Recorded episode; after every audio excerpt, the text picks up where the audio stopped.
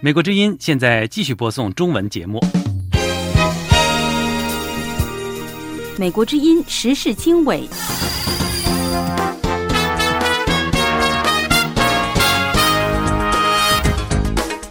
各位听众朋友好，欢迎收听美国之音时事经纬，我是陆洋，从美国首都华盛顿为您播报。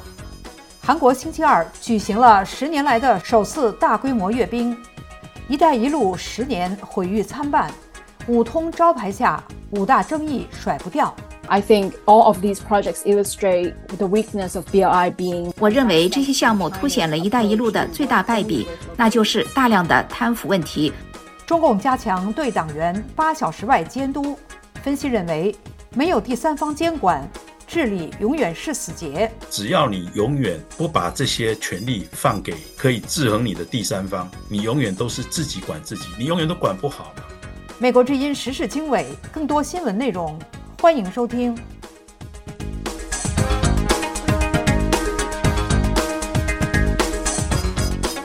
美国之音时事经纬节目的开始，请宇宙分享一组热点新闻简讯。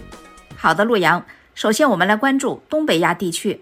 韩国星期二九月二十六号举行了十年来的首次大规模阅兵，以展示其对朝鲜采取更加强硬立场的决心。韩国总统尹锡悦在首尔空军基地发表讲话说。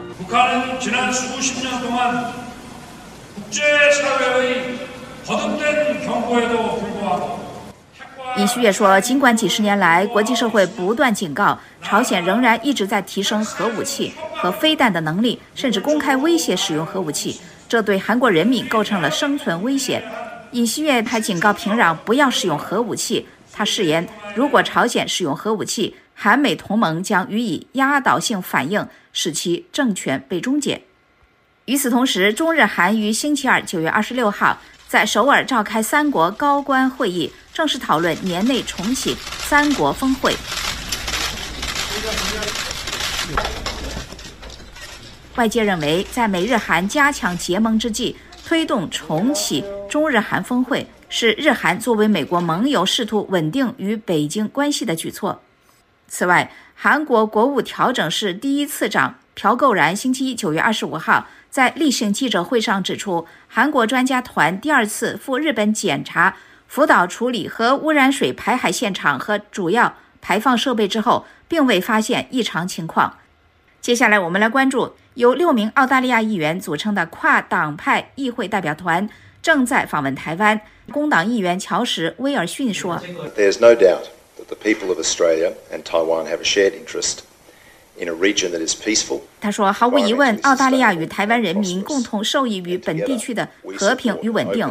我们也共同支持基于规则的秩序基础上打造开放和包容的印太地区。”蔡英文说：“近年来，澳洲在维护印太区域和平稳定上持续扮演重要的角色。”下面我们来看俄乌局势。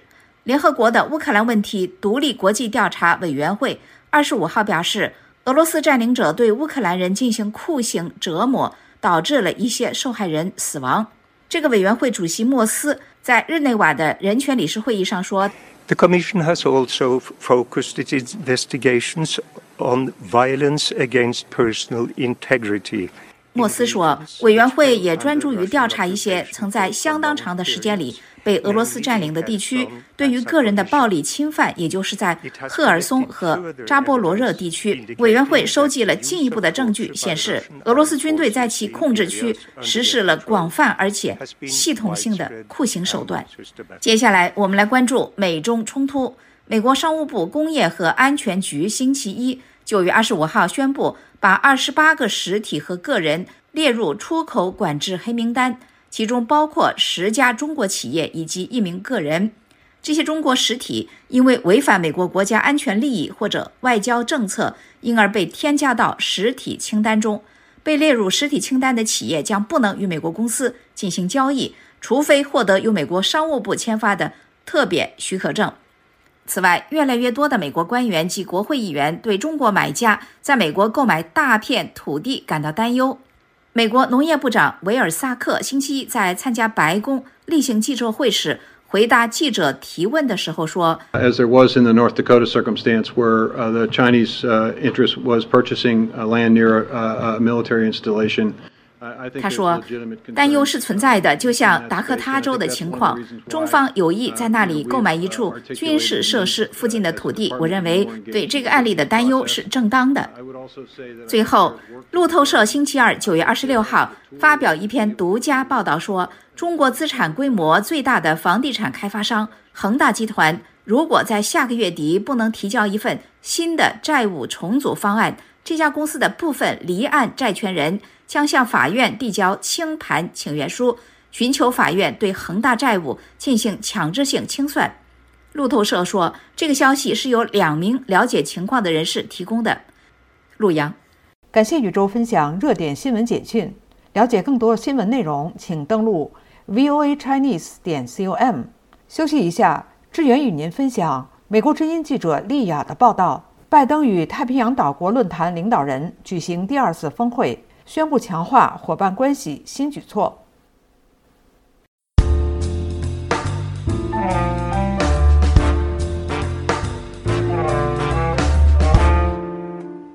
美国之音时事经纬：美国总统拜登九月二十五号在白宫与太平洋岛国论坛领导人举行第二次峰会，进一步强化美国与这些国家的关系，包括宣布与太平洋岛国库克群岛。和纽埃建立正式的外交关系，并计划要求国会拨款近两亿美元的援助资金，以应对中国在该地区日益扩大的影响力。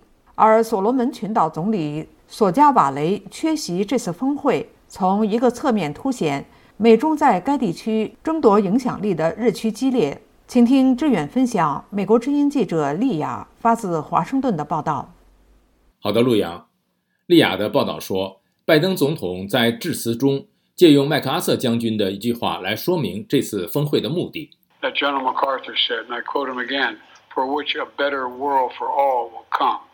That's the objective here. 拜登说：“我们的目标是建设一个更美好的世界，这是我们所有人民，无论他们生活在哪里，获得安全、繁荣和尊严的伟大机会之一。而这首先是相互建立更牢固的伙伴关系。”拜登总统重申了加强与太平洋岛国伙伴关系的承诺，并宣布了强化这一伙伴关系的一系列新举措，包括首次承认库克群岛和纽埃为主权独立国家，并宣布与他们建立正式的外交关系。从今年开始，把来美国进行学术交流的太平洋岛国学生人数增加一倍，与蓝色太平洋伙伴一道增加气候援助。包括两千多万美元的新投资，为应对气候和自然灾害做准备。I want you to know I hear you. The people of the United States and around the world hear you. We hear your warnings of a rising sea that would pose an existential threat to your nations. 拜登说：“我们听到你们关于海平面上升的警告，这个问题对他们的国家构成了一个生存性的威胁。”我们听到你们呼吁，保证你们永远、永远、永远不会因为气候危机而失去国家地位或联合国会员资格。今天，美国明确表示，这是我们的立场。拜登还表示，白宫正在与国会合作，为太平洋岛国的基础设施计划拨款四百亿美元，并为在太平洋地区推出一个新的小额信贷机构而努力，以扩大小企业获得融资的机会。除了帮助这些岛国应对气候危机以及推动经济增长和可持续发展以外，拜登还承诺在安全问题上提供协助。The United States committed to ensuring the Indo-Pacific region that is free, open, prosperous, and secure. 拜登说，美国致力于确保印度太平洋地区的自由、开放、繁荣和安全。我们致力于。与在座的所有国家共同努力实现这一目标。因此，今年我们将派出专门用于与太平洋岛国合作和培训的第一艘美国海岸警卫队船只，与我们的四方安全对话伙伴一道。我们打算投资一千一百多万美元，为该地区带来最先进的海域感知技术。拜登在讲话中没有提及中国，但美国官员承认，美国近年来重新重视与太平洋岛国的关系，与中国在该地区日益扩大的影响力有关。与北京关系密切的所罗门群岛总理索加瓦雷虽然去年九月参加了在白宫举行的首届峰会，但却缺席了这次峰会。所罗门群岛去年与北京签署了一份未公开的安全协议，允许中国海军舰船在所罗门群岛港口停靠，以及中国的武装人员在该国驻扎，引起了华盛顿和坎佩拉对中国海军染指该地区野心的担忧。陆阳。感谢志远分享美国之音记者丽雅的报道。拜登与太平洋岛国论坛领导人举行第二次峰会，宣布强化伙伴关系新举措。接下来，陆阳分享美国之音台北特约记者李贤的报道。中共加紧对党员八小时外监督，分析认为，没有第三方监管，治理永远是死结。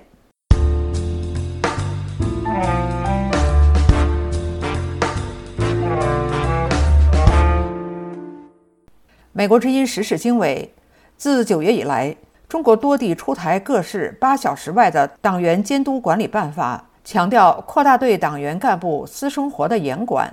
根据中共中纪委九月十七号在国家监察委员会微信公众号发布的公告，极少数党员干部在上班时间的八小时以外搞小圈子。该公告因此强调，对党员干部工作之余的八小时也要监管起来。中共这类八小时外的党员监管措施其实并不少见，尤其习近平打贪十年来，相关纪律规范早已细化收严。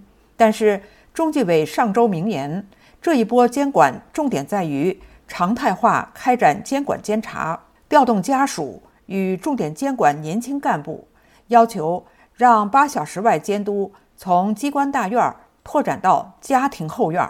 除了中纪委的公告。中共中央办公厅九月二十号也印发《中央反腐败协调小组工作规划（二零二三到二零二七年）》，并发布答记者问新闻稿。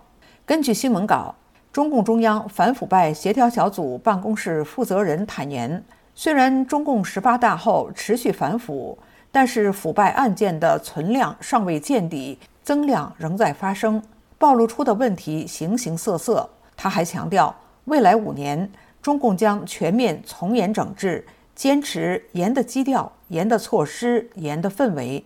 美国之音台北特约记者李贤报道，台北的国防安全研究院研究员李哲全指出，中共十年来靠政治口号对其党内进行监管，解决不了纪律问题，只能是缘木求鱼。因此，最近再换个八小时之外的新说法。只能说，中共治党已经是黔驴技穷。李哲全告诉美国之音：“它是死结，这个死胡同是走不出去的。只要你永远不把这些权利放给可以制衡你的第三方，你永远都是自己管自己，你永远都管不好嘛。”台湾桃园开南大学人文社会学院教授兼院长张执中著有《习近平时期中共干部监管与动员》一书。张执中对美国之音说：“攘外安内气氛，整个党的稳定也要管，美中关系这种外部的压力也要管。所以，习近平严重的不安全感，他其实在意的还是他无法完全的掌控这些干部的行为，那只好用更强的手段或更多的监督，去迫使他们必须要听话。但是。”基本上，地方跟基层干部也不是那么听话，他们还是继续做他们本来的那一套。那么，习近平打贪十年，中共贪腐为什么仍不见底？位于澳大利亚的悉尼科技大学中国研究教授冯崇义指出，中共集权专政才是腐败问题的核心。冯崇义告诉美国之音，中纪委或者地方的纪委是权力最大的部门，也就是最腐败的。底下必须想办法去讨好他们，审核过关，也不受制约。其实受权作恶，他可以整人。那么底下呢，你要不被整，那你就要去贿赂两门路。冯崇义说，在专制的中国，权力不受制衡，腐败就没有尽头。刚才与您分享的是美国之音台北特约记者李贤的报道：中共加紧对党员八小时外监督。分析认为，没有第三方监管，治理永远是死结。休息一下，宇宙分享美国之音台北特约记者黄丽玲的报道：“一带一路十年毁誉参半，五通招牌下五大争议甩不掉，请不要走开。”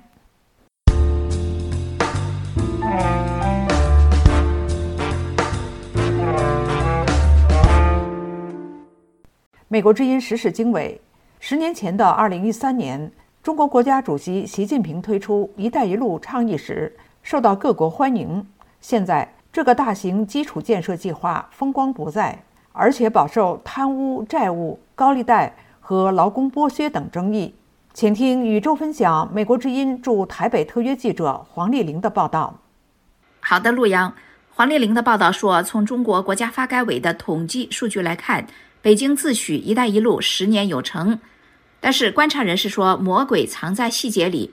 究竟“一带一路”这个打着五通招牌，也就是政策沟通、设施沟通、资金融通、贸易畅通和民心相通的大撒币工程，为什么没有让北京坐收，让沿途各国老百姓都成为中国粉丝的预期成效呢？黄丽玲的报道整理出五大争议。争议之一是政策沟通下的贪腐问题。报道引述大西洋理事会全球中国中心位于日本的非常驻研究员邱志恩接受美国之音采访时的话说：“I think all of these projects illustrate the weakness of BRI being。”邱志恩说：“我认为这些项目凸显了一带一路的最大败笔，那就是大量的贪腐问题。这背后原因是中国只和当地精英阶层打交道的做法。”争议之二。设施联通下的重力导向，位于美国维吉尼亚州的威廉玛丽学院研究实验室 Aid Data 的高级科学家阿马尔马利克告诉美国之音说：“The Chinese do not have a developmental orientation in the way that a World Bank or an IFC would.” 马利克说：“相比于世界银行或者国际金融公司的援助模式，中国人对地主国缺乏长远发展的计划方向。他们着眼的是商业利益，他们也不导入任何标准。”争议之三：资金融通下的债务陷阱。黄丽玲的报道说，中国为“一带一路”沿线国家提供充沛的资金，但是根据 Aid Data 的统计，中国于2000年到2017年对全球总额达到。八千四百三十亿美元的贷款中，只有百分之五属于无息贷款。据 H Data 今年五月发布的调查称，中国的紧急纾困贷款是不便宜的，平均利率可能达到百分之五，这远高于国际货币基金组织贷款的大约百分之二的利率。争议之四，贸易畅通下的中国产品倒灌。多数“一带一路”签署国都期待，随着海陆运输等基建的连通，各国能提高对中国的出口。但是事与愿违。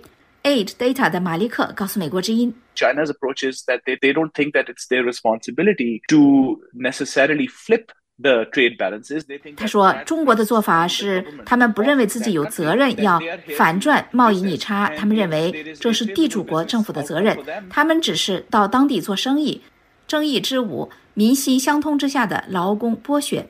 黄丽玲的报道说，各国引进“一带一路”工程最大受益者一度是中企和数十万名的中国劳工，这引发各国基层劳工的反弹。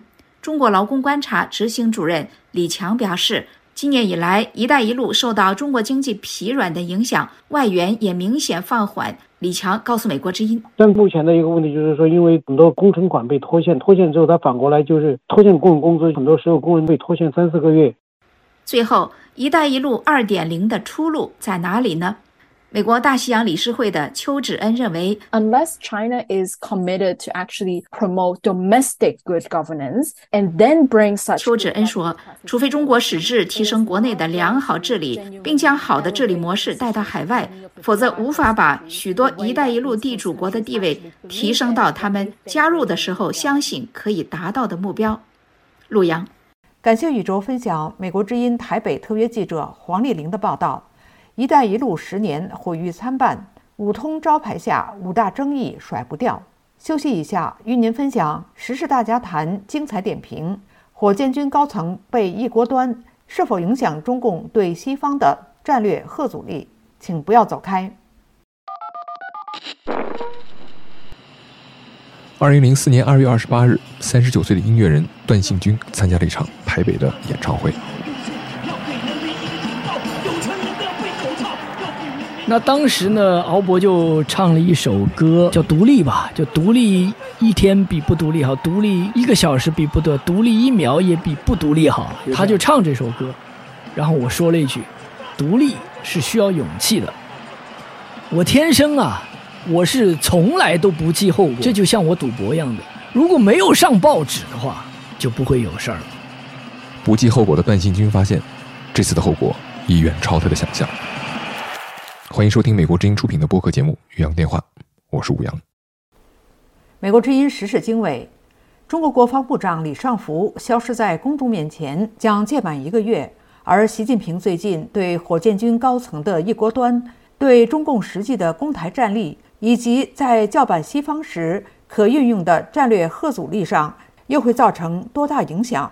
时事大家谈节目嘉宾，台湾淡江大学国际事务。与战略研究所助理教授林颖佑说：“呃，我觉得其实这一边的话，我们第一个要看，就是火箭军换人这一点对解放军的战略基本上不会有太大影响。对他的能力的话，影响不是在换人这一件事上面。为什么呢？因为解放军军改以后，他明非常明确的讲了一句话，叫做‘战区主战，军种主建’。”战区主战，今天打仗打台湾这些作战是战区司令在做的，火箭军的司令跟火箭军的政委，他做的是内部军队的建设跟军种的发展。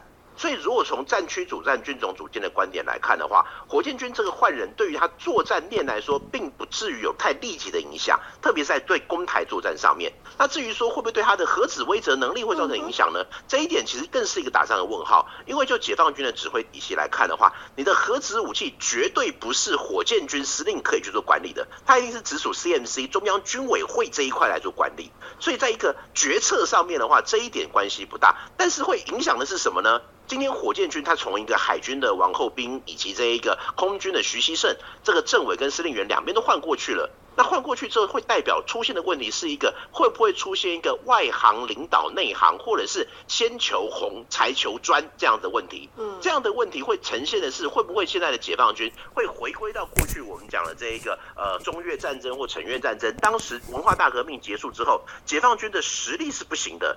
因为当时先求红才求专，出现了非常多的军官，他可能数值并没有那么到位。这样的情况之下的解放军是不是还可以打仗？所以今天会造成的是对解放军内部的能力问题，而倒不是说他的一个攻打的一个意愿或者他的战略上面出现一些问题。我觉得这是在人事变化的同时，我们可以去参考的。那它会更像在二次大战的时候，当时的苏联红军史达林的红色大清洗。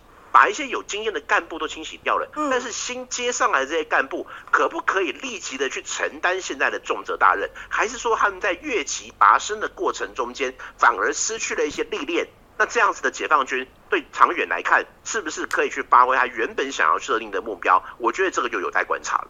刚才是台湾淡江大学国际事务与战略研究所助理教授林颖佑参加时事大家谈讨论。嘉宾观点并不代表美国之音。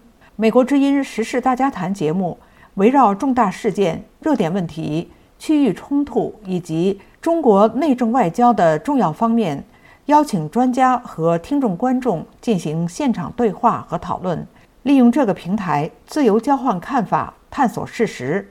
了解更多新闻内容，请登录美国之音中文网 voa chinese 点 com。接下来。志远与您分享美国之音罗马特约记者赵南旭的报道：欧中经贸对话议题多，地缘政治才是根本所在。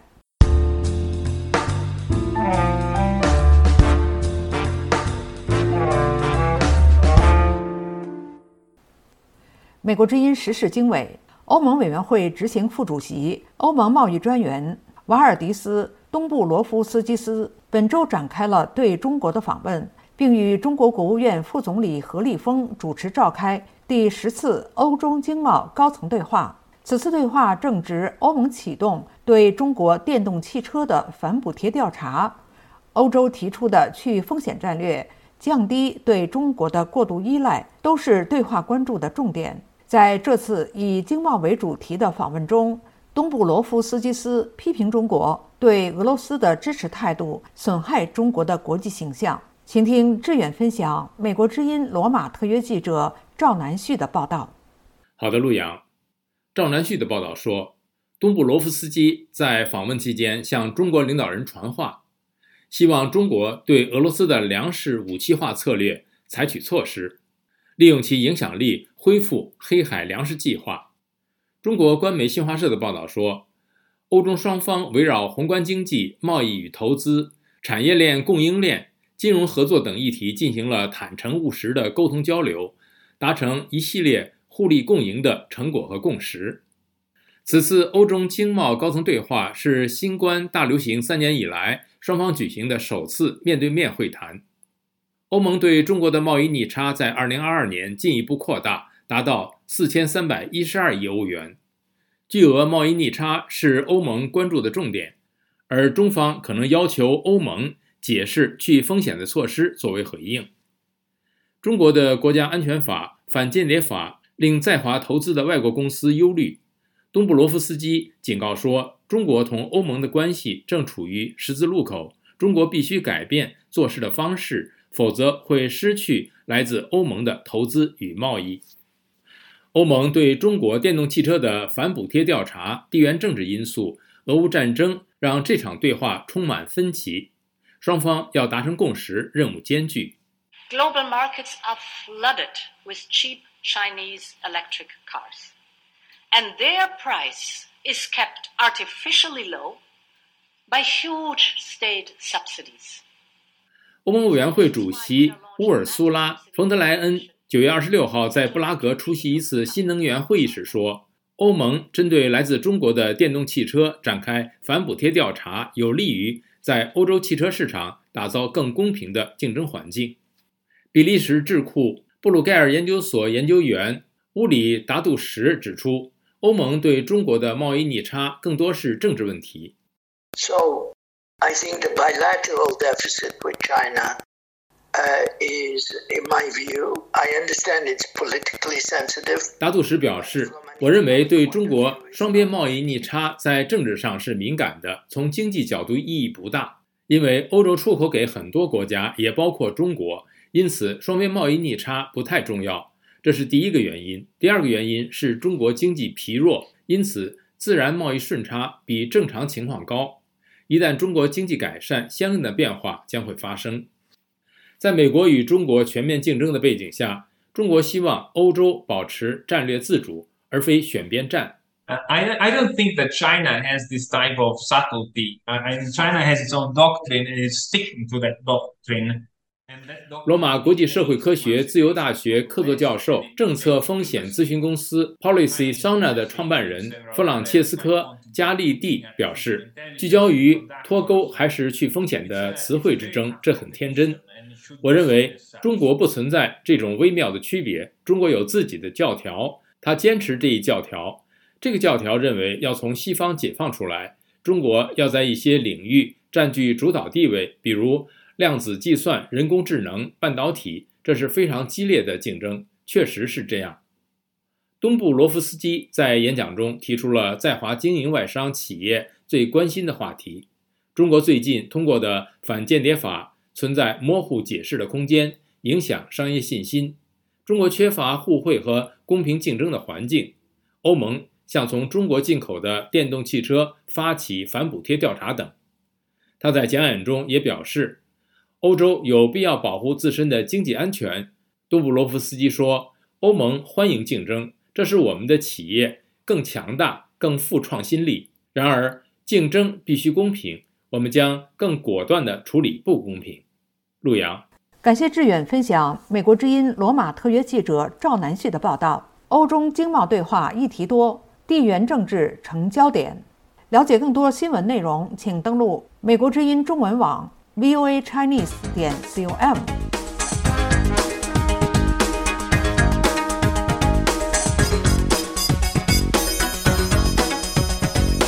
听众朋友，今天的时事经纬节目就播送到这里，感谢您的收听。这次节目的编辑是宇宙，导播是志远，我是陆阳。我们下次节目时间再会。